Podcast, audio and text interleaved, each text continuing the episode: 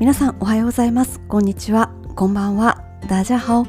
上田玲です。ランナーのためのインスタグラム連動型ポッドキャスト。ランニングチャンネル。第164回になります。もう本当に暑くてちょっと前までは二言目に暑いだったんですけどここ最近はもう一言目に暑いですね。そしてあの先週の放送でちょっと声が変になりましたっていうお話をしたんですけどその後壮大に夏風邪をひきましてまだちょっと声がおかしいです。今日はもうかなり回復してるんですけどまだちょっと咳が残っていて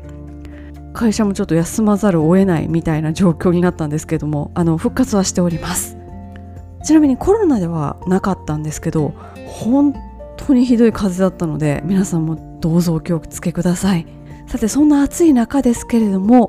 大会行われております。まずは富士山登山競争です。5合目コースと頂上コース2つのカテゴリーがありまして5合目までのコースを規定時間内に走れないと翌年以降5合目コース走れないっていう大変厳しい大会です。続いてはですね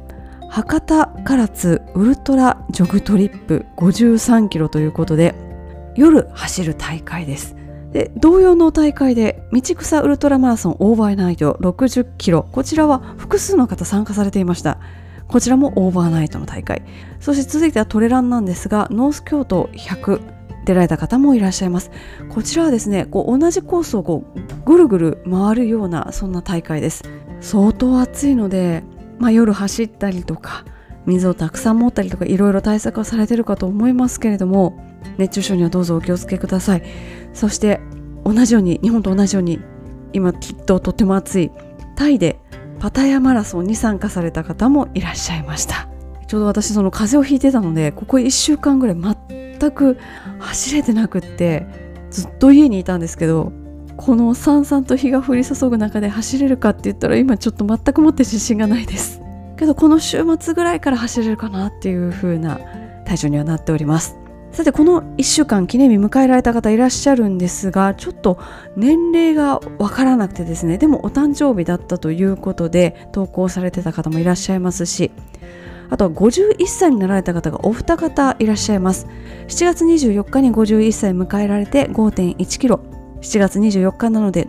7分24秒ペースで走りましたという方。そして同じく51歳の方51キロ走られたということで。あとは2番目の娘さんが誕生日を迎えたという方もいらっしゃいました。あとやはり今もう夏休みに入っているのでお子さんのいろんな大会が行われたりしていてまた別のですね2番目のお子さん次女の方が県の中学総体でテニスでベスト8になられたということですごく検討されています。私もちょうどこの間走っていたら多分中学校だと思うんですけど都の大会が行われてたのかな？区かな？わかんないんですけど。うわ青春だって思いながらその横をですねあっち行きながら走ってました。そして英検に受かったというお子さんが方がいらっしゃって長女が英検3級受かりましたという投稿を拝見しました。おめでとうございます。英検私受けたことないんですよね。なんか英検の面接に行ったら自分の高校の英語の先生出てきたっていう話を聞いたことがあってうわ恐ろしいと思って。もう面接もうそもそも面接とか嫌だと思って 食わず嫌いで今まで来ております。このような形でですねこの番組の冒頭ではランニングチャンネルのハッシュタグがついたインスタグラムの投稿をご紹介しております。こちらのハッシュタグは優にもう5万件を超えておりましてひとえに皆さんがですねランニングチャンネルとつけてくださるもうただそれにつきます。ありがとうございます。このランニングチャンネルというふうに検索していただきますと同じ番組を聞いてらっしゃるリスナーさんが普段どんなアクティビティをされているか見ることもできますのでぜひぜひそちらを検索ください。またハッシュタグつけてもいいよってい。う方はですねぜひぜひハッシュタグつけてみてください。以上今週のリスナーさんでした。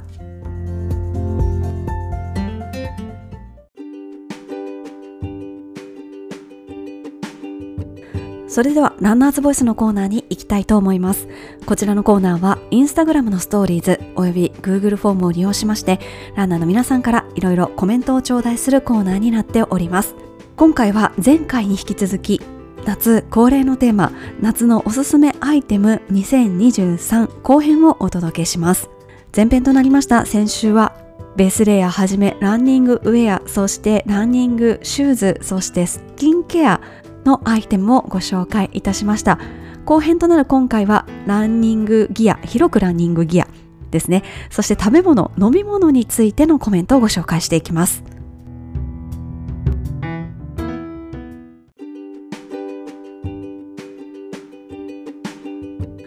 それでは早速ご紹介していきたいと思いますがまずはランニングギアなんですけれどもランニングギアといってもいろいろあるんですけれども一番コメントが多かったのはですねサングラスです。その中でも多かったのが土入りのサングラスです。複数コメントをいただいておりますのでご紹介します。土入りのサングラスです。裸眼でもなんとか自動車運転免許の更新ができるくらいの視力のため今までは裸眼にグダーのサングラスをしていましたがさすがに視力も年齢とともに低下。普段のジョグでは多少のストレスはありながらも問題なかったのですが先日出場したリレーマラソンで問題が遠くから走ってくる仲間の会が認識できず仲間が数メートルのところまで近づかないと気づかないというハプニングがあり家族に相談してみたところ父の日のプレゼントとして娘が土入りのサングラスをプレゼントしてくれることに。早速近くの某メガネ量販店で作ってもらいました。かけてみてびっくりでした。皆さんが目から日焼けをするとか涼しくなるとか疲れないとか言っていたのが本当体験してみて感動しました。土入りだということもあり風景もバッチリ見えて体感温度が5度は言い過ぎでしょうか。いや5度ぐらいは気温が下がった感覚がしました。やっぱり目に合ったサングラスをすることはとても大事でおすすめしますよ。娘よ本当にありがとう。娘さん優しいですね。何気なくこう相談したアイテムプレゼントで用意してくれたとのことで。私も最近片目だけすごい視力が落ちてきたというかめちゃくちゃ光が眩しく見えるようになってきてなんか目の病気かなと思って今度人間ドックにいたらちょっと真剣に先生に相談してみようと思ってます。私の場合はあのレーシックの手術を受けているのでその影響ももしかしたらあるのかもしれないんですけど目の病気って怖いですからね。さて同じくですねサングラスについていただいたコメントをご紹介していきます。夏に限らず日中のランニングにはサングラスをかけていますが変更レンズのサングラスは特に夏の強い日差しの反射を抑えてくれて視界がクリアになります。加齢により飛蚊症もあるのでサングラスは重宝します。また意外と明るく見えるので夕方でも使えます。土入り遠近にしているのでほぼこれ一つで大丈夫です。というふうにいただきました。視力が弱い方は一つ土入りサングラス持っておくとかなり重宝するかもしれないですね。ただ有名ブランド有名メーカーで土入りのサングラスになると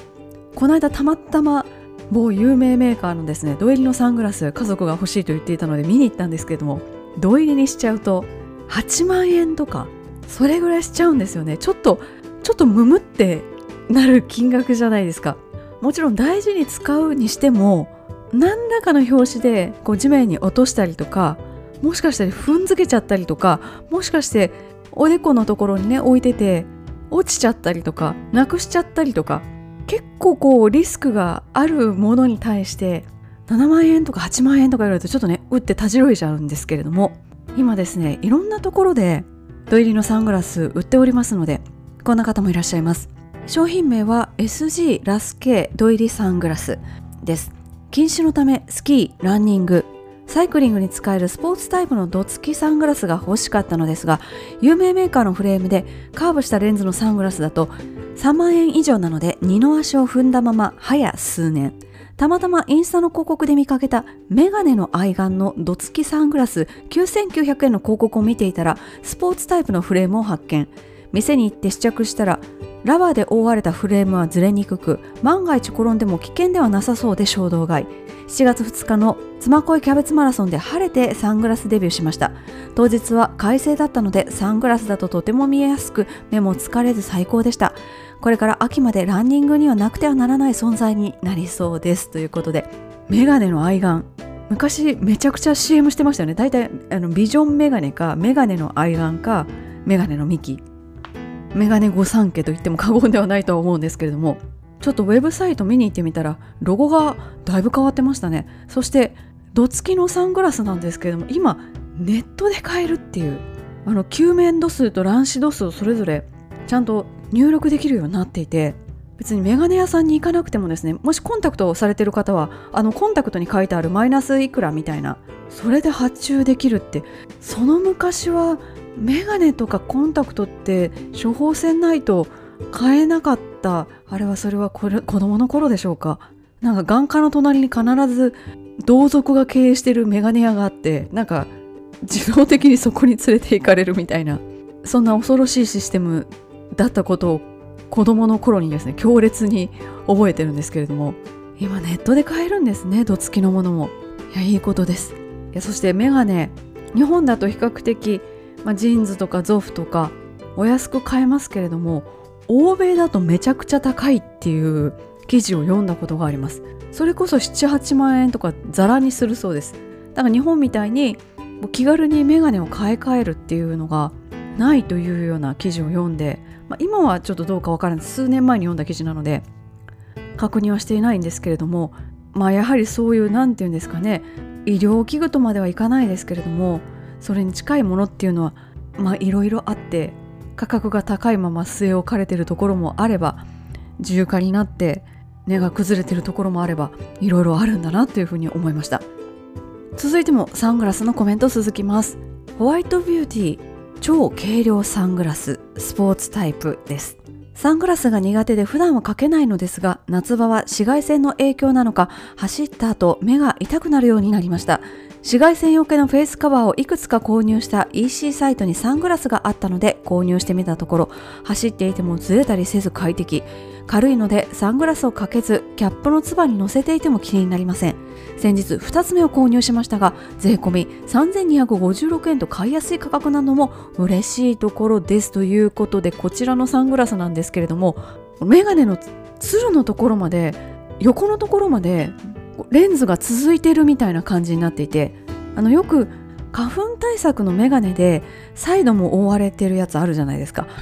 あれのもうちょっと花粉のやつはこうね全面的にこう水中メガネみたいにカバーしなきゃいけないですけれどもそこまでカバーはしてなくってただサイドもしっかり覆われてるって形です。これは相当紫外線対策になりそうですね。しかもお安いですね。あの目から日焼けするっていうのはよくよく言われていることですのでもう絶対焼けたくないっていう方はこれぐらい対策をしておいた方がいいのかもしれないです。さてまだまだサングラスのコメント続きます。続きましてはアイボルです。皆さんサングラスは持っていますよね。多分ランナーには必須アイテムかと思います。私はずっとオークリーのレーダーを使っていましたが長年使っているのとガチ走るぞってタイプなのでもう少しカジュアルなものが欲しくてアイボルのサングラスを新調しました。結構お高いですが軽くて揺れず普段にかけても良さそうでとても気に入っています。私は禁止なのでオークリーはどつきにしていましたがかなり高額になるのでまあ昼間かけるしいいかなと思いアイボルはどつきにせずそのままつけていました。しかし普段の練習はまだしもやっぱりレースに使うにはなぁと夏本番前にどつきレンズに変えました。大正解。というか当たり前か。断然見え方と快適さが違います。これで練習レース普段使いと今年の夏のヘビロテ確定ですというふうにいただきました。何度かご紹介しておりますが私もアイボル持っております。あとランニング用ではないんですけれどもイジピジというフランスのメーカーのサングラスも持っています。こちらのイジピジはだいたい4000円から6000円ぐらいですごいデザインのバリエーションが多くて可愛いものが多いのでついついなんか集めたくなっちゃう。あそんなブランドなんですけれどもアイボルを買う前はまあ普通にグダーかけててでもグダーが大きすぎてもうちょっとちっちゃいのないのかなって探してた時にランニング用じゃないんですけどもイジピジをモマストアで見つけましてパッケージとかも可愛くってでお値段も安いので、まあ、普段ランニングする時ってそんなにねめちゃくちゃスピード上げてランニングするわけじゃないのでスポーツする時でも使えるかなと思って購入しそしてその後よりこうスポーツに特化したけれどもいかにもみたいなこう流線形の感じじゃない普段使いでもいけそうなサングラスということでアイボルを見つけてそちらを長らく使ってます。イジビジはどちらかというと全体的にレンズがちょっとちっちゃめだと思います。でアイボルはレンズがちっちゃめのものも大きめのものもかなりサイズ種類あるので私は決めきるまでに2 3 0分かかりましたね。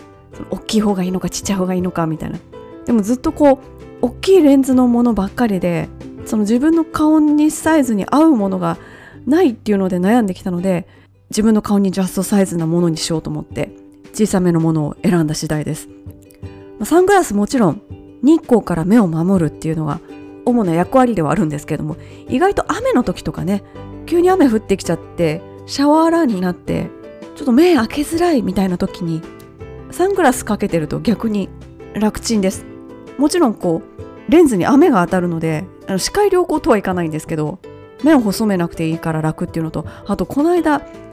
山に行った時にああサングラス持っていっといてよかったって思ったのが虫。あのコバエみたいなこの番組でもご紹介したことのある頭虫。その昔ですね私が小学生ぐらいの時にその運動場に出る頭虫っていうちっちゃいちっちゃい虫がいるんですよ。集団でものすごい数いるんですよ。で頭の上をワンワン飛ぶんですよね。でその頭虫は耳からこう、ね、入っていってなんか脳みそまで行って死ぬみたいなもうザ都市伝説みたいな都市伝説がこう真っ向としやかにささやかれてたんですけどああいうちっちゃい虫山の中にいるやつって、まあ、水分を求めて多分ワンワン飛んでるんだと思うんですけど結構目にやってくるやつが多いんですよね。なのでそこで虫を防御するためのサングラス。先日あの大山に行った時に虫がすごくてですね。いや持っといてよかったなって思いました。あとあの昼寝する時ですね。新幹線の中飛行機の中車の中。こう自分の力ではこの照明をコントロールできないシチュエーションの時に寝たい時にアイマスクだとちょっと圧迫感があるというか大げさなのでサングラスだとどうかなみたいな。新幹線の中でねサングラスかけてたらなんかちょっと怪しい感じもしますけれどもでもサングラスかけた方が絶対寝れます。ということで日光を遮ることはもちろんのこといろんなことにも使えるということでサングラスにたくさんのコメント今回いただきました。もしかすると一番多かったからもしれませんね。今ユニクロとかでもサングラス売ってますのでぜひぜひお店に行った時にちょっとかけてみてください。続いては水やドリンクを入れておく容器についてコメントいただきましたのでご紹介します。まず複数の方からコメントいただいたアイテム。それはウェルビーのランニングボトルシェイクハンズです。コメントをご紹介します。ランニングパンツやタイツに挟むだけ。揺れないし落ちないし暑い時期にボトルを持参したいためにポーチやザックを身につけないで済みます。というコメント。そして他の方からもランチャン内で何度も紹介していただきましたが夏こそこいつの本領発揮できる季節ということで再度おすすめです。ロングには足りませんが15キロくらいまでならこれでいけます。途中で補充すればロングも大丈夫。ということで何度かご紹介しております。ランニングボトルのシェイクハンズです。かなり特徴的な形状をしていましてボトルのですね下部が下の方がかなり細いです。そしてボトルの中間部分より少し上ぐらいのところにさらにくぼんでいる場所があります。この特徴的な形状によって握りやすいですとかあとくびれがちょっとあるというご紹介をしましたけれどもそこの部分でちょうどボトムスのウエスト部分に引っ掛けるようになっています。引っ掛けるというのは内側に向かって引っ掛ける形です。飲み口は上に引っ張ることによって開け閉めができるようになっています。こちらの製造販売を行っているウェルビーさんは富山県の会社で日本の企業です。プラスチック製品の製造販売をされているということでこのボトルだけではなくって植木鉢ですとかペットボトルのキャップのさらに上につけるピルケースのようなものですとか結構アイデア商品を作られている会社さんです。本当にちょっとしたこう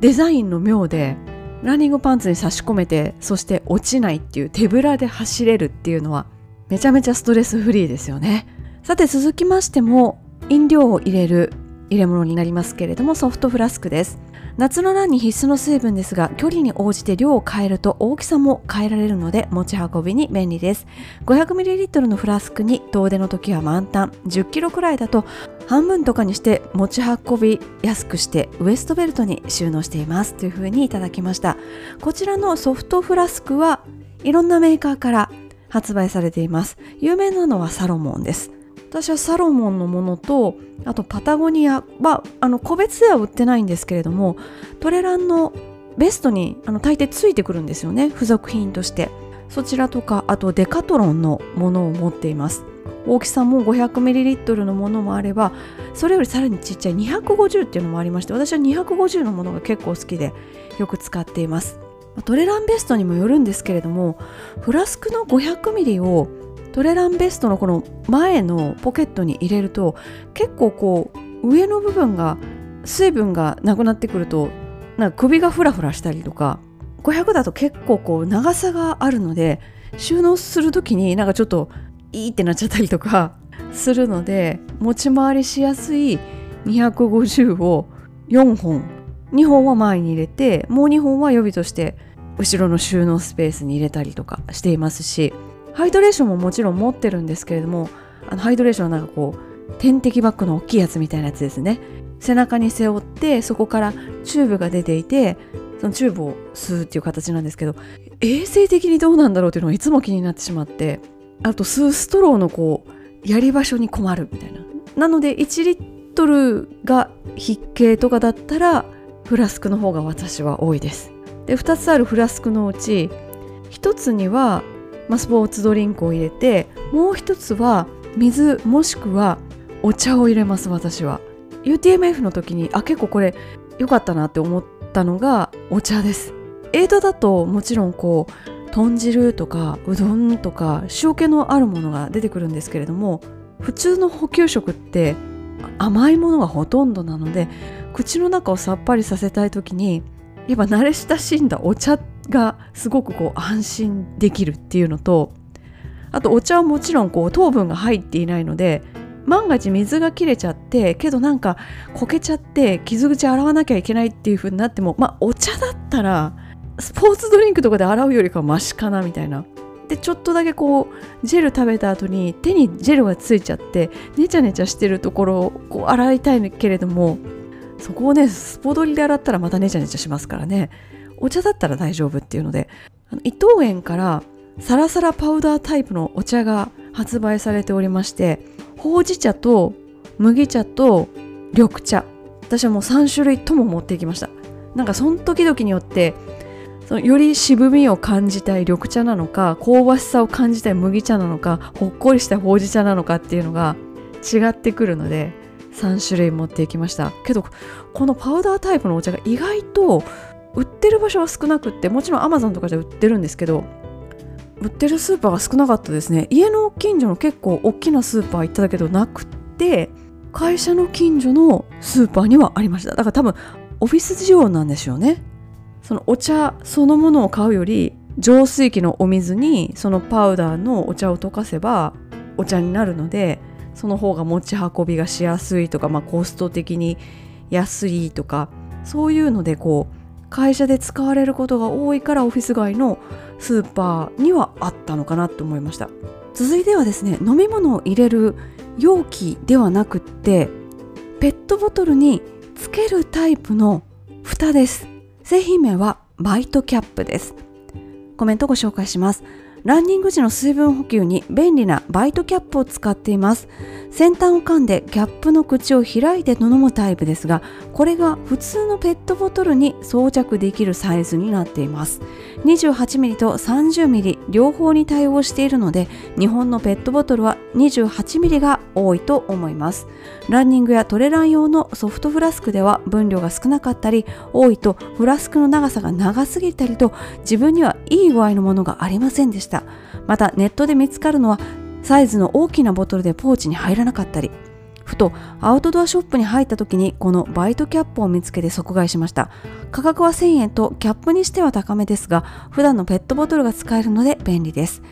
今ではペットボトルを口の横側に加えて走りながら水分補給をしています。気分だけトップランナーのようです。ちなみに100均のキャップを上に引き上げて飲むタイプのものも試しましたが飲む際にキャップが口に当たって閉まってしまい走りながらではあまり使えませんでした。ということでいろいろ試されているというコメントをいただきました。それこそあのフラスクの上の部分だけですね。真ん中にこう硬い芯みたいなものがありましてでその周りにこうシリコンが巻いてあるというような形になってます。このバイトキャップもフラスクも。でそのシリコン部分を噛むことによって芯の部分との隙間ができるのでそこから水分を摂取することができるというような仕組みです。夏のランはね公園の中を走っていたりとかすれば水場があるのでそこの水を飲めばいいですけれどもなかなかこうそういう環境にないっていう方はどうしても自分で水分持たなきゃいけないのでシェイクハンズとかフラスクとかぜひ活用してみてください。さてここからはですね涼しさ冷たさを感じるランニングギアの数々をご紹介したいと思います。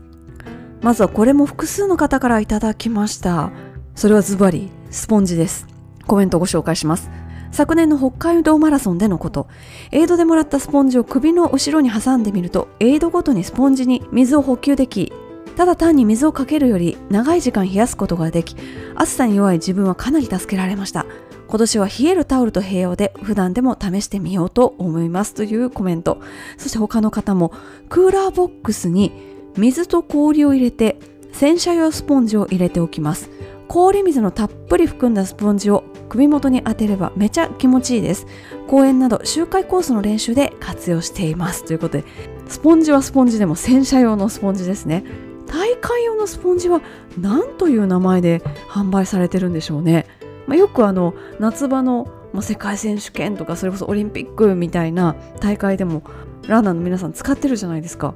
あれどういう感じのものなんですかね。ちなみにブロッキングする身としてはですねあのスポンジがかなり厄介でしてかさばるんですよね。あの重たくはないので持ち運びは楽なんですけど何せかさばるので袋がパンパンになっちゃうんですよね。でも本来水を含んでいるものなのでレース中にプロキングしている時にスポンジを拾う時はまずそのスポンジを踏みに行きます。思いっきり。もう走ってるその何て言うんですかそのフォームのまんま踏んづけます。踏んづけて水分をまず出します。で出し切った後袋に入れる。じゃないと重たくなっちゃいますからね。重いはかさばるわだともうね。二重苦ですから。でスポンジは結構広範囲に落ちてるんですよね。それこそこう首のところに挟んでこうずっと走っておられたのに何かの拍子でその首から外れちゃって落ちちゃったとか。でスポンジがこうね水が蒸発してくるとやっぱり軽くなるので落ちても気づかないとかもう落ちちゃったらもうね汚いのでそれをわざわざ拾って使ったりもしないみたいな感じでなかなかなかなかこう大会中の本当にスポンジ問題は深刻です。深刻だと思ってるのは多分あの私ぐらいしかいないと思います日本の中で。しかもこうね一般的なそのマラソンのシーズンは冬なのでスポンジ使われることないのでやっぱ夏限定なんですよね。夏独特のランナーゴミだなって思いながら拾っています。さて続いて冷たく感じるもの濡らした手ぬぐいです。濡らして軽く絞った手ぬぐいを首に巻いて軽く肩結び。ジョグ中に顔を拭く汗を払うのにちょうど良いですよ。2時間走っても乾きません。汗を吸ってるのかもっていう風なコメントをいただきました。手ぬぐいは本当発明ですよね。まあ普通にこう普通にこう体を拭くタオルとして使うこともできますしそれでこう冷やすこともできますし結構ねペチャってひっつきますし軽いそして長いものすごく用途が多いですよね。さて続いてクールタオルにもコメントをいただきました。濡らすと冷たくなる素材のバフを連れからもらいかれこれ3年は愛用しております。暑い日に走る前に水で濡らして軽く絞り首に巻きます。ぬるくなってきたら少しずつ回して首の後ろを常に冷やします。首に直接日光が当たらないのとずっと冷たいので熱中症になったことはありません。最近はよく見かけるし手頃なのでおすすめですというふうにいただきました。やっぱ首を冷やすっていうのは重要ですよね。なんか首になんか巻いててあのぬるくなったら回すっていうのはそれはもうランナーあるあるっていうか運動する人あるあるかもしれないですね。ちょっとずつ回してるのにこうお乳な先までまだぬるいってなった時もいよいよこれはもう今日は暑いなって強制的に実感させられる瞬間です。冷感タオルに関しては複数の方からコメントをいただいております。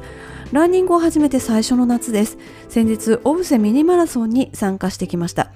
かなり暑かったのでエイドの給水をタオルにかけて頻繁に首に巻き直していました。また途中氷の入った袋をもらえたのでタオルでくるんで首の後ろに当てていました。熱中症が怖かったのですが何事もなく終えることができました。私暑さに強いのかもなんて直後は思ったりもしていましたがよくよく考えるとずっと首を冷やしていたのが良かったのかなと振り返っていますというふうにいただきました。他の方からもビタビタにして濡らすと体感温度は下がります。公園など水場を通るたびビタビタにしていますというふうなコメントもいただきました。ビタビタ重要ですね。私は普段のジョグではあんまり首は巻いたりしないんですけれどもアームカバーですね。アームカバーはビタビタにします。あと帽子もビタビタにすることあります。直接頭に水をかぶると結構重たくなったりとかするので、まあ、特に女性、まあ、私はショートカットなのでそんなに気にしないですけれども髪が長い方とかはねなかなかこう上から水かぶったら結構重たくなりますからね。なので帽子の方水に濡らしてそれかぶってみたいな。乾いてきたらまた濡らしてを繰り返す。そういうのやったりしてます。先ほどアームカバーのお話をしましたけれどもアームカバーが覆っているのは手首もしくはま親指だけね出すものがありますけれどもさらに日焼けを防ぎたいということで100均の夏用の手袋にコメントいただきました。私のおすすめアイテムは100均の夏用の手袋です。アームカバーと併用して使用しています。アームカバーは指先が出ているものがほとんどでどうしても日焼けしてしまうのとアームカバーは本来なら時計を操作できる穴が開いているのが理想でしたがなかなか良いものが見つからないため手首まであるアームカバーと手袋を別で使用しています。できるだけ日焼けをしたくないので苦肉の策ですが自分なりに大満足ですというふうにいただきました。時々あの手袋とアームカバーが一体になってるというかすごい長手袋みたいなのがあるんですけど私買ったことあるんですけど何かの拍子にほつれちゃって引っ張ったら思いっきり分解分解しちゃいました。あの指先の方が。いやだから長手袋ってまあ手袋ってやっぱつくの結構大変なんだなって思いました。ヒヤッと感じるものからちょっとそれてしまったんですけれども再びヒヤッと感じるものに戻ります。ここ数年お子さんですとか一般の方もよくつけているものあいつです。アイスリングにも複数の方からコメントいただきました。ランニング中に使用することはないですが普段主に外出中に使用しています。数年前から流行っているので珍しさはないですが冷たさが長続きするし気軽に繰り返し使えるし非常に気に入っています。というコメントです。他の方からも去年あたりから流行っている首に巻くあれです。ランニング後の汗だくだくで体がほてっている時につけます。以前は保冷剤でクーリングしていたのですが冷たすぎるのと溶けやすい難点がありました。アイスリングは一気に冷えすぎないし冷たい時間が持続します。ゆっくりクーリングしながらストレッチできておすすめです。真夏の練習の時はラン前から首につけて走ったらどうなのか検討中です。ということでもし実験したらまた教えてください。でも今のコメントにあるように我々例えば昼間走った後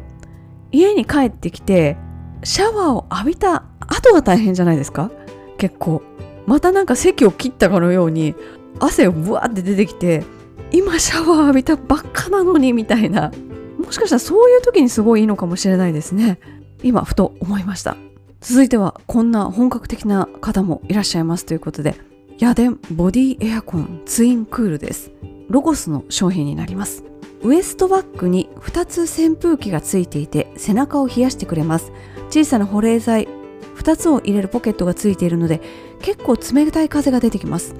走っている時はそれほど効果を感じませんが信号で止まった時や一休みする時天国を感じられます。ということで見た目は普通のウエストポーチみたいな感じでしてウエストポーチの底の部分に下から風を吸って上向きに風を送る扇風機がついています。なので背中側にそのウエストポーチを回して電源を入れると背中にわーっと空気が送られるという仕組みです。本当にパッと見ほんあの普通のカジュアルなウエストポーチみたいな感じで、まあ、実際にこう外側のチャックのとことかに物を入れれたりするんですけれどもあなんかアイデア商品だなっていうふうに思いました。これまでいろんなランニングギアお届けしてまいりましたけど次は食べ物飲み物編です。まずは食べ物からいきましょう。大粒ラムネ強炭酸シュワコーラです。たまたまスーパーで見つけて買ったらうまい。飲まなくてもコーラ感が楽しめます。コーラが売ってなくてももう大丈夫かなっていうことで。おそらく全然違うんでしょうけれども昔駄菓子屋に溶かすとジュースになるタブレットとか溶かすとコーラになるタブレットってありましたよね。でもあれを水に溶かしてジュースとして飲む子は誰もいなくってなんかみんなあのタブレットの状態で口の中でこうシュワシュワさせて舌が茶色くなるとかこうメロンソーダみたいなやつだと緑色になるとかなんか遊び遊び以下ですけどなんかそんな楽しみ方をしてたのを思い出してきっと強炭酸で書いてありますからねこのラムネ。そんな感じのシュワシュワ感が味わえるんじゃないかなと思いました。続いてはここ数年で登場しましたアイススラリーです。まずはポカリセットのアイススラリー。体の中から冷やすことができるということで走る前に試してみたら飲まない時より粘れた気がします。主観的で信用性はないですが楽な気持ちで走れたのでおすすめしますといただきました。そしてリポビタンのアイススラリーもコメントいただいてます。タオルにくるんでジムに持って行ってドレッドミルで使っています。キンキンに凍らせるとまず手のひらを冷やすことができます。次にくるんでいたタオルを首に巻くと首を冷やすこともできます。最後に程よく溶けたところで飲みます。過去食べます。ポカリのスラリーより安く購入できて甘さが濃厚ですということでアイススラリーどういう風に表現すればいいんですかね。アイススラリーを凍らせずに食べたらどんな感じですかね。ちょっとジェルっぽいゼリーっぽい感じですかね。やでもいろんな商品出てきますよね。さて続いてはですね本格的なご飯です。献立です。シンガポールチキンライスです。ランニングには全く関係ありませんが暑い夏火を使いたくないので炊飯器で作れるこれがおすすめです。チキンに塩をまぶして生姜ニンニク鶏ガラスープの素を入れてお米と一緒に炊くだけ。簡単だし食も進みます。タレを酢砂糖生姜で作ってかけて食べればご飯何杯でも食べられます。クックパッドなどにありますので作ってみてください。ランナーにおすすめですということで。確かにもう夏はガス使いたくないですよね。で別に使うのはいいとしてもその冷房をつけてる部屋でガスをつけるっていうこの相反する行為に何とも言えないこの敗北感を感じるというか私は熱を排除したいのか熱の力を利用したいのかどっちなんだっていうああ人間って欲張りみたいな なんかその何て言うんですか悲しみにも似た感情を抱いてしまうんですけれどもなので料理する時はこうクーラーがついてない時を見計らってみたいなそんな風にやってます。シンガポールチキンライスタイだとカオマンガイですね。私一時期あのカオマンガイにハマったというか会社の近所に結構タイ料理屋さんが多くってどういう個性がこう店ごとにあるんだろうと思ってシンプルな料理じゃないですか。なので 4日間ぐらい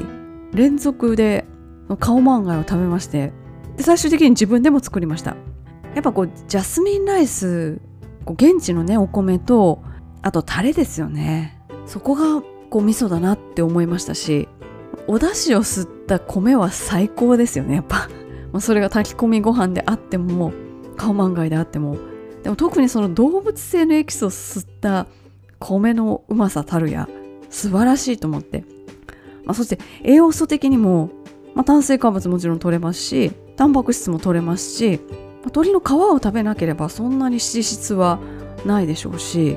多分そんなにこうランナーにとって悪くないメニューだと思うんですよね。シンガポールチキンライスカオマンガイ。時々食べたくなります。さて続いては飲み物に行きましょう。まずプロテインです。ザバスのアクアホエイプロテイン100レモン風味。走った後は必ずザバスを飲んでいます。暑くなる前までは普通のホエイプロテイン100のミルクティー風味を飲んでいましたが夏はスポーツドリンクみたいなアクアホエイプロテイン100が飲みやすくて今はレモン風味にはまっています。乾いた体に染み渡る感じで最高ですねといただきました。このザバスのプロテインは多分ね数年前に発売されたかと思うんですけどコンビニそしてスーパーの棚をねきっちり確保しに来ましたよね。それまでプロテインってこうね粉で溶かすものっていうイメージがあってやっぱりどうしてもこう粉っぽさが拭えないとかなんかこう無理やり飲まけ飲まなきゃいけないみたいな感じの味のものが多かった時になんかねこうスッと飲めるこのザバスのこのチルドのプロテインめっちゃすごいとこついてきたなって思いますのででコンビニでやっぱり手に入るってことはランニング終わった後コンビニ寄ってこれだけ買って帰ってくるとかなんかその手軽さもいいですしね。シャカシャカしなくていいですから。いやいい商品作ったなというふうに思いました。今レモンの話題が出ましたので同じくレモン系のものいきたいと思います。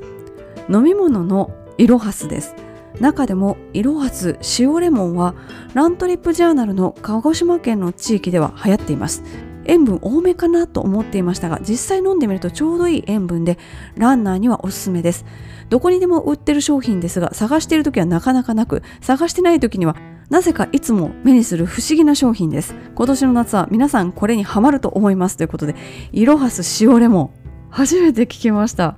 あんまりこう水の玉を見てないっていうのもあるのかもしれないんですけどちょっと皆さんも探してみてください。そしてそして夏の定番といえばということでアクエリアススパークリングです。今年もお世話になりますというコメントをいただきました。私何ヶ月か前っていうか全然夏じゃない時にアクエリアススパークリングを快活クラブで見た気がします。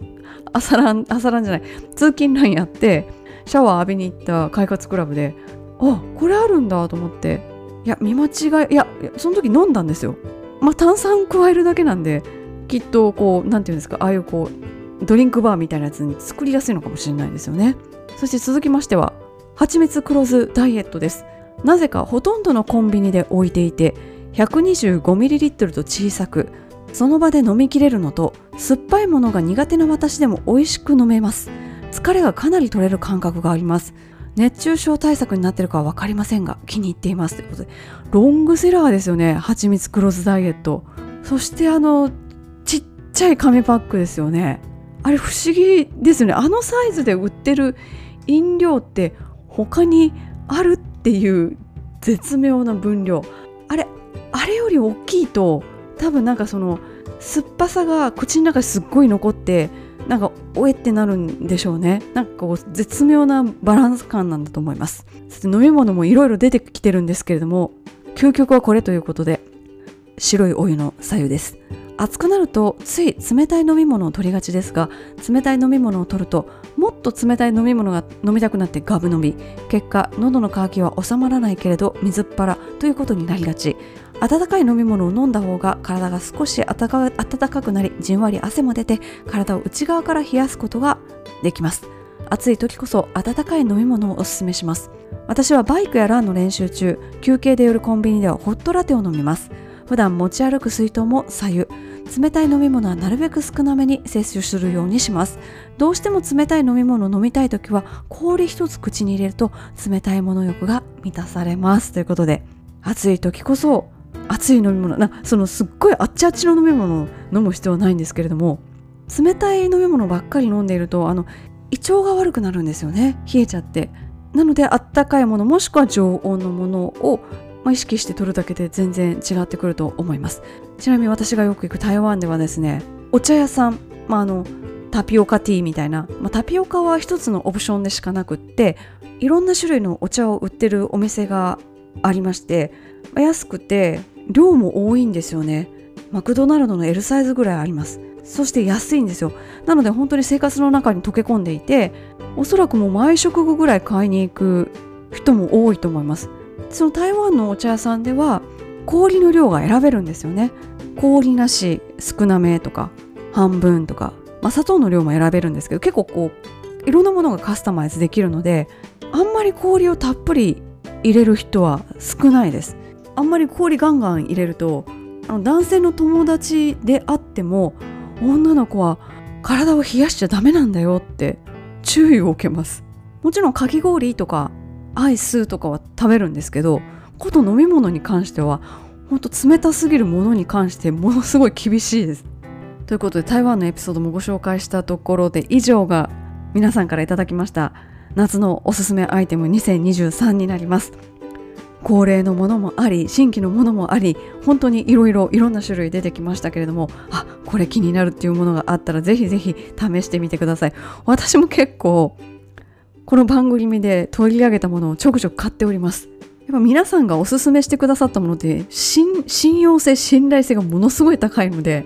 安心して買えますしあそんなものあっったんだっていうこの何て言うんですか新たな発見がまた嬉しいんですよね。なので今回もいくつか買ってみたいなみたいなものがあるので買ってみようと思います。以上ランナーズボイスのコーナーでした。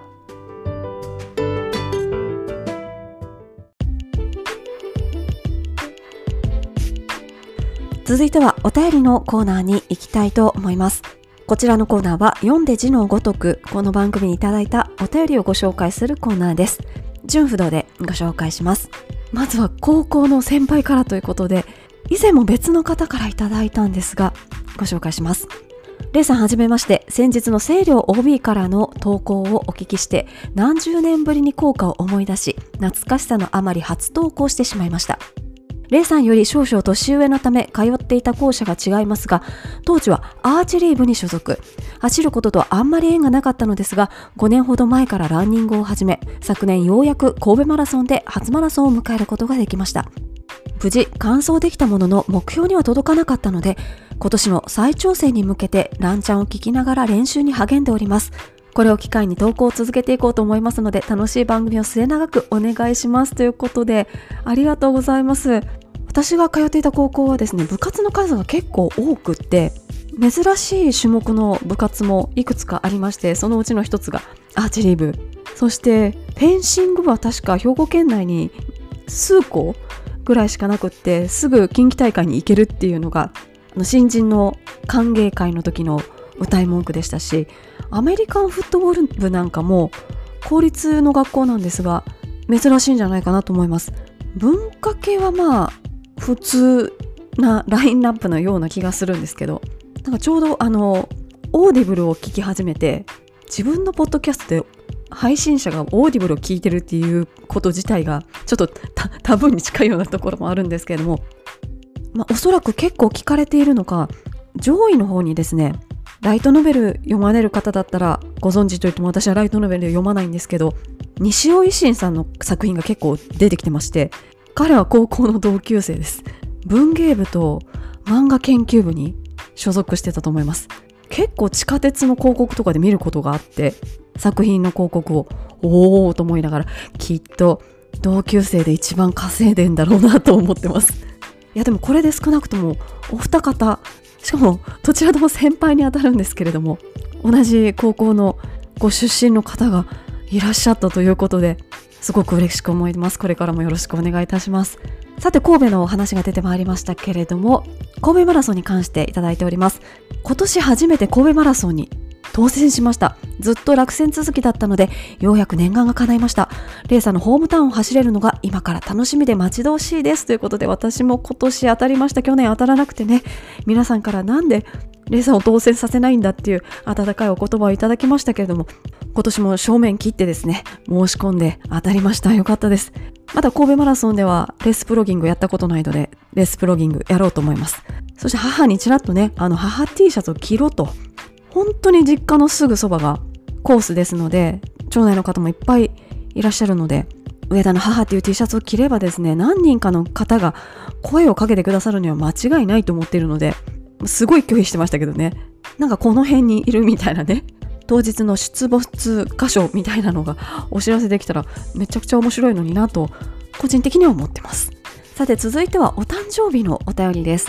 7月27日で38歳になります。レイさんからのハッピーバースデーのコメントいただけたら嬉しいですということで、今収録しているのは7月の28日なので、1日遅れになってしまうんですけども、お誕生日おめでとうございます。38歳、40代までね、ちょっとずつ秒読み段階になってますけども、30代より40代の方が楽しいですからお待ちしております。そして続いても記念日を迎えられた方からのお便りです。先日52歳の誕生日、1週間空けて結婚25周年。52キロは無理やな。そしたら52分走それとも頑張って25キロ走。で結局いつもと同じ場所でいつもと同じ1時間走になりました。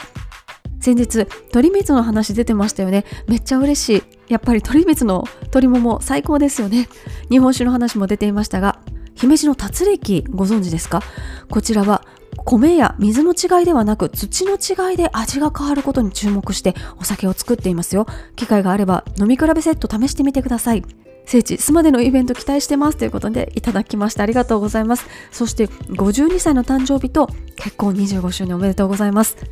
あの私の実家の近所の辺は海と山が近すぎてなんかあんまり大きな飲食店さんがないんですよね。でそんななんかこう貴重な大きな飲食店さんであの父親がねあの区を応募してたっていうところですね。達力あの竜に力と書いて達力というふうに読むようなんですけれども初めて知りました。ちょっとホームページ拝見したら4号瓶？4号の瓶。ちょっと形が変わっていてお酒の種類全然違うんですけどあのチャミスルとかチャミスルそうだなチャミスルとかの瓶に形が似てます。輸出しやすいんですかね。海外の品評会でいろいろ賞を取ってらっしゃる酒蔵みたいでそう外に出ていくことにすごい積極的なんだなっていう印象をバシバシ受けました。この試してみたいと思います。さて続いてのお便りご紹介します。レイさんこんにちは。ランニングチャンネル、ライブランともに毎週楽しみにしています。プロギングなどランニングを通して社会問題を肌で感じられる活動をしているレイさんから様々な刺激をいただいております。ランニングは趣味なので楽しく走れたら良いのですが、自分さえ楽しければというより、周りも社会もみんな良くなれば、さらに自分も楽しくなりますよね。私にはレイさんのように皆さんに還元できる能力がないのですが自分にもできる小さなことを見つけて継続していきたいなと思っています。これからもレイさんの様々な活動を楽しみにしております。ということでありがとうございます。そして還元できる力があるとかないとかもそういうの全然関係ないと思います。皆さんそういう力を持ってらっしゃると思いますしそれを表現する手段が違っているだけであって気になっていることを思っていることを行動に移されるだけでもとても素晴らしいことだと思います。でプロギングも何でもそうなんですけれども本当に自分が楽しくないとやってて楽しくないのにね続けてても意味ないですからどうやったら自分がこう楽しく続けられるかっていうもうそこはなんかもう主語でいいんじゃないかなと思います。さてゴミ問題についてですねレースでのゴミ問題についてこういうお便りをいただきましたのでご紹介したいと思います。こういうアイデアが広まってくれるといいなと思ったので初めてお便りしました。知り合いが先日行われたトライアスロンレースの運営に関わっていたのですが給水で配った紙コップを捨てるゴミ箱に一工夫したところゴミの散乱が減ったという話をしていました。その工夫というのはゴミ入れの段ボール箱の蓋の部分を壁にしてそこに的の絵を描いたというものでした。選手たちも結構その的を狙って投げてくれたようで、あ、外したと言って拾って入れ直してくれる選手もいたそうです。マラソンとトライアスロンでは人数やスピード感も違うかもしれませんが、本当にちょっとした工夫なのでやってみる価値はあるんじゃないかなと思い、ランチャンで宣伝してもらえないかなと思いました。どんな箱なのか言葉だけでは想像しにくいと思いますので、後でインスタに写真を上げておきますねということで、写真拝見しました。あの普通ゴミ箱ってこう給水所に沿う形で給水所に並行して置いてあるかと思うんですけれどもこちらのゴミ箱は道の真ん中に置いてありましてで前から走ってくるランナーに対してあのひし形でひし形の形で待ち受けてます。角がランナーの方に向いてる形ですね。でランナーから見て奥側の2辺のところにちょっと壁が立っていてランナーから見て一番遠い角のところに的の絵が描いてありまして壁に当てて入れるみたいなこともできるゴミ箱になってます。的に当てるっていう話で言うと男性用の小便器でよく的を導入したらトイレの汚れが減ったみたいなトピックを聞いたことがありますけれどもそれと近いものなんでしょうね。いや本当にゴミ箱ってゴミを入れるための箱でしかないんですけれども、まあ、そういうふうに的を作ってくれると投げ入れる側も目測がつきやすいですしあとこの後ゴミ箱ありますとかありませんとかそういうちょっとした看板とかもあるのとないのとで全然ランナーの心理も違いますし本当大会におけるゴミ問題っていくらでもまだ工夫する余地があるんじゃないかなっていうふうに思うんですけれども、まあ、おそらく運営側の方は、まあ、そこにこう割く時間がなくっておそらくゴミまで管理する対象に入ってないんですよね。だって散らばったものはボランティアさん片付けてくれますし最終的にゴミ収集車が一番後ろから走ってくるのでで今ゴミ箱よく段ボールになってるのでもうそれもそのまんまゴミ箱ごと突っ込めば大丈夫みたいな。なのでできるだけゴミに手間をかけないようにしてるんでしょうけれどもちょっとだけ工夫することによってやっぱりボランティアさんの負担ってすごい減ると思うのでもし運営の方がいらっしゃったら聞いてる方いらっしゃったらゴミのマネジメントも考えていただきたいなというふうに思います。続いては以前取り上げた話題です。以前保護猫の活動を行っていることを取り上げていただきましてありがとうございました。おかげさまで我が家で家猫修行していた猫さん2匹無事に里親さんにご縁をつなげられました。我が家に来て1ヶ月半ほどなかなかお声がかからず少々焦りもありましたが交友関係の広い娘のおかげでとても良いご縁に恵まれました。お迎えいただけるご家族そして猫さんも末永く幸せになっていただければ良いなと思っております。というふうにいただきました。こうおそらく野良として育ってきた時間が長ければ長いほど人間に対する警戒感も強いでしょうし犬猫さんにこうなるのにも時間がかかるでしょうしそして何より費用と時間がかかるでしょうからなかなか大変な活動かとは思うんですけれどもこういう方々がいらっしゃるからこそ猫さんが必要以上に増えてしまったりとかあと病気にかかったりっていうことが防げると思いますので私残念ながら猫アレルギーでして猫全然嫌いじゃないんですけれどもめっちゃ鼻水出てきちゃうのでなかなか猫さんとスキンシップを図ることはできないんですがそれこそアースリートとかでフェニッシャータオルを集める活動はですね主に動物を保護する団体に寄付しておりますのでいろんな形でですね我々が我々らしく生きるのと同様に猫さんとか、まあ、ワンちゃんとかねもちろん野良もいますけれどももう人に飼われることを前提として人に飼われてからもう何千年と経っているっていう動物ですので彼らも彼らなりにちゃんと猫性とか犬性とかを楽しく全うできるようなそんなお手伝いが少しでもできたらいいなというふうに私も思っております。続いては子育てに奮闘されている方からお便りいただきました。今もうすぐ1歳になる娘がいて限られた時間の中で夫婦交代で運動しています。過去レースも交互に出場。産後3ヶ月でハーフマラソン7ヶ月で3月の東京マラソン10月で5月の延山ウルトラマラソンに出ました。ハーフマラソンでは娘の荷物や待ち合わせのことで頭がいっぱいで肝心のランニングシューズを忘れるという痛恨のミス。タイムどころではありませんでした。東京マラソンは無事に目標だったサブ4達成。しかしその後爪が死んでしまったのと股関節の痛みがなかなか取れず練習不足のまま延山ウルトラマラソンに出場し68キロでリタイア。今もその後遺症を引きずって思うように練習できない日が続きます。ただ好きなことをできるありがたみとまだまだ伸びしろがあるという気持ちを持って前向きに過ごそうと思っています。今教わっているコーチから靴が悪いと言われているので靴選びをしつつ歩行から走り方を見直していきます。10月にハーフマラソンにエントリーしたのでそれまで家族で協力しながらゆるゆると頑張っていきたいと思いますというふうにいただきました。産後3ヶ月でハーフマラソンってすごいですね。いやでもとにかくご家族の協力があってまず好きなことがあるっていうことがものすごい強みですしそれをさせてもらえてるっていうことがすごくありがたいことだというふうにご本人も感じてらっしゃいますしそしてご主人も運動される方というふうにお見受けしますのでなんかそうやってね交代で運動をやって運動してる時ってやっぱり家庭と離れて一人の時間ですからリフレッシュできるでしょうし、まあ、時間は絶対的に足りないと思うんですけれどもそんな中でも時間を見つけて走ることを楽しんでいただければいいなというふうに思っていますしあれやこれやねあの調べる時間をこのポッドキャストを聞くことでこう短縮していただけたらって言ってもね1時間ぐらい喋ってるので、ね、検索効率化とかにつながるかどうかちょっとちょっと自信がないんですけどでもまあ走ってる途中にね情報を得られたら一石二鳥ですからどうぞご活用ください。続いてもご家族の話題です。妹と大阪マラソンを走ったものです。レイさん覚えてらっしゃるかな？先日妹から奈良マラソン走らないのと連絡がありました。エントリーができたら今年も妹と一緒にフルマラソン楽しみます。まさかまた走れるなんて姉として嬉しい限りですということで嬉しいご報告ありがとうございます。今回は妹さんから聞いてきたっていうことでもう完全にね完全にもうこっちのペースですよ。もう奈良マラソンエントリーしたらその後何走るってもうね畳みかけるようにね提案していきましょう。続いては私のひょんなつぶやきを拾ってくださった方からのお便りです。先日の放送で走っているエネルギーで発電などしないともったいないというお話がありましたが私も同じことを考えていました。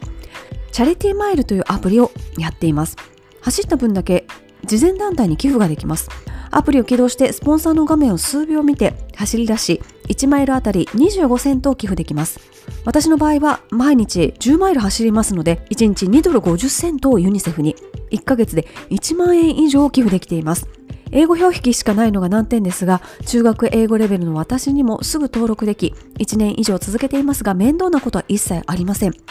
一般人でこれだけ寄付できるのはなかなかないと思います。欧米のアプリの力はすごいですね。少しでも広まるといいなと思いますといただきました。チャリティーマイル初めて知りました。このスポンサーの画面を見ることの広告収入によって収益を得て最終的に寄付に回るんですかね。でも長ければ長いほどチャリティー額は増えるのでどこでバランス取ってるのかなとか何が原資になってるのかなっていうのは気になるところではあるんですけれどもやけどアメリカでできてるんだから日本でできなくないはずなので日本でもそういう仕組みができてほしいなって思いますしちょっと仕組みを調べてみます。続いてはこのポッドキャストを聞くアプリについてなんですが Amazon Music のアプリでポッドキャストを聞いていたのですが Amazon Music が再生してすぐアプリが落ちる不具合が頻発して最近ランニングチャンネルを聞き逃していました。今は iPhone にデフォルトで入っているポッドキャストで拝聴しています。音楽アプリで開始2分とかで落ちるの厳しいですね。過去今は治ったみたいです。ということで、まあ、ポッドキャストのいいところは収益化されてないだけにどこでも聞けるっていうのが利点の一つでして。まあ、Apple Podcast、Google Podcast、Spotify、Amazon Music、そして Audible、その他もろもろ、どこからでも聞けます。そして iPhone お持ちの方は Apple Podcast、Android の端末をお持ちの方は Google Podcast がもともとデフォルトのアプリとして電話に入っているので、わざわざアプリダウンロードしなくってもすぐ聞けるっていうのも利点です。ですので、普段こう皆さんがね、お使いのアプリ、もうそれに合わせて聞いていただければいいと思います。もうあのどれで聞いてもらってもあのみんな一緒ですのでただなんか配信してて思うのが、配信のプラットフォームが Spotify 参加なんですね。なので、まあ、土曜日の朝5時に配信するっていう風にタイマーをセットして Spotify はかなり早く多分ほとんどタイムラグなくオンエアされるんですけど Apple Podcast が最近ねちょっとねサボってるのかっていうかその RSS ってやつを取りに行く頻度をちょっと間隔を空けてるのか5時20分頃になっても配信されない時があるんですよね。まあ、それは文句私も言えないですけどね。ただで配信してもらってるので。なので、あの、Apple でお聞きの方で、もう5時台に走りたいっていう方で、Apple まだ、まだやんみたいな人はですね、どうぞあの、Spotify の方に行ってみてください。Spotify でも配信されてなかったら、だいぶ重症です。ちょっと何かあったかなっていうふうにちょっとご心配いただく方がいいっていう表現も変なんですけどなんかトラブってるかもしれないです。このような形でですねこの番組はたくさんのお便りいただいております。毎週聞いてますとか体気をつけてくださいとかめちゃくちゃはあのハマってますとか本当にありがとうございます。こうやってこうねインタラクティブにコミュニケーションをしてるからこそですね皆さんからいただいた意見をもとにとか皆さんからいただいた言葉をいろいろ拾ってきて番組に活かしております。お便りのコーナーはですね以前のコーナーに対してあれこれこれ言うこと忘れたとかですねこんな大会走ってきたとかこんな出来事ありましたよとか何でも結構です。お寄せください。ただフォームがですねあの数回に1回しか出てまいりませんというのもランナーズボイスのご意見を募集するときに Google フォーム一番下についておりますのでそちらの方からお寄せください。あのお便りのコーナーだけあの一番下だけ書いていただいても別に構いませんので皆様からのお便り募集しております。以上お便りのコーナーでした。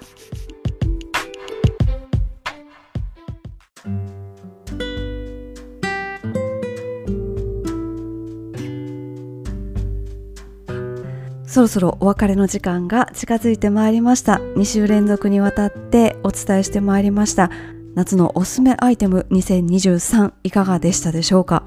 定番のものではあるんですけれどもその時皆さんが注目しているものってこう結構集中するんだなっていうのが面白い傾向として見て取れたような気がします。サングラスとかってで皆さん夏になったら注目されてると思うんですけども今回結構多かったのでこう普段でもサングラスする人が増えてきてこうサングラスすること自体が不自然じゃなくなってきてるからかなとかなんか今いろいろ思いを巡らせておりました。さて次回のお題なんですけれどもちょっとどこでシーズン終わりを区切るかっていうのはいろいろこう論はあると思うんですけれども一旦この辺りで今シーズン区切りをつけてもいいのかなということでこのテーマにしました。次回のお題は今シーズンを振り返ろうです。今シーズンとはざっくり2022年2023年の、まあ、今ぐらいまでのことです。長く続いたコロナ禍からですねこう徐々に平常化されていって大会も復活し、まあ、その一方で消滅した大会とかもありますけれどもこの1年ちょっとですね皆さんどんなシーズンだったかっていうのをぜひ振り返ってみたいと思ってこのテーマにしました。募集方法はいつもと同じです。回答用の Google フォームをご用意しておりますのでそちらの方からご記入ください。その URL はこの番組のショーノート今回のエピソードの説明書きのところにございますのでそちらの方からお願いいたします。また私のインスタグラムのストーリーズでもそちらの URL シェアいたします。そちらのフォームにはですねまず最初に感情を入れてもらおうと思ってあの喜怒哀楽を選べるようになってます。でもちろんあのお一人何個書いていただいても違う感情のエピソードを入れていただいても構いません。その喜怒哀楽選んでいただいた上でエピソードをお書きいただくような構成となっております。皆さんにとってこの2020から2023年にかけてのシーズンどうだったでしょうか？みんなで振り返ってみましょうということでこのテーマを設定しております。コメントお待ちしております。あと各種プレゼントの当選者はですね私が風邪をひいてしまっていた関係で全くちょっとこの1週間何も進められなかったので次の1週間で何とかします。そしてまた次回プレゼントがある予定です。そちらもどうぞお楽しみになさってください。ということでランニングチャンネル第164回お伝えしてまいりました。皆様次回の放送まで良きランニングライフをお過ごしください。それでは。